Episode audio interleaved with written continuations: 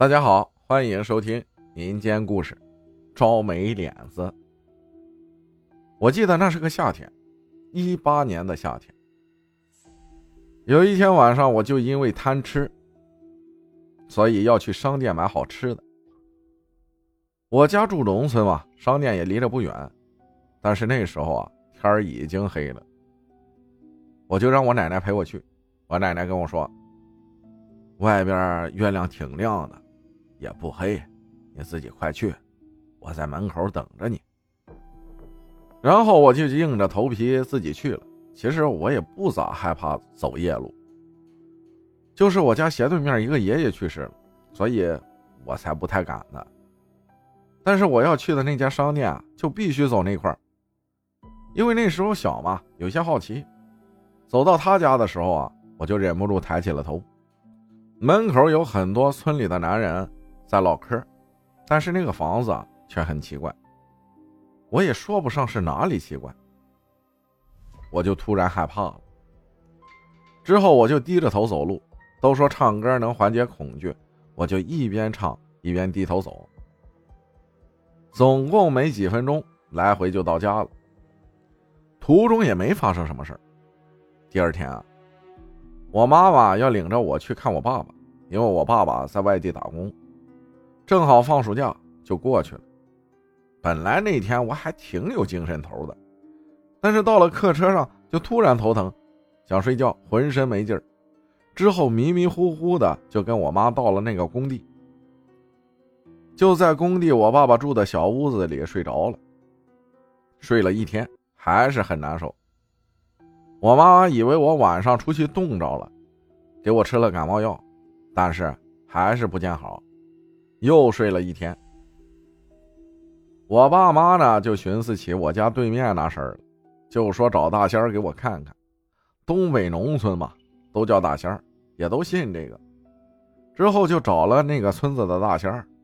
那天晚上是个雨天，他来了就说我招没脸子了，招了一个家附近的老头和一个外地男的，一个外地女的，然后让我爸去买一摞黄纸钱。我爸呢就冒雨去买了。后来那个大仙问我妈我的生辰八字什么的，然后写在那张纸上，告诉我妈晚上给我捣鼓捣鼓，把那纸给烧了，之后给了那大仙一百元看病钱。当天晚上我就做梦了，梦见那张黄纸跟我说话，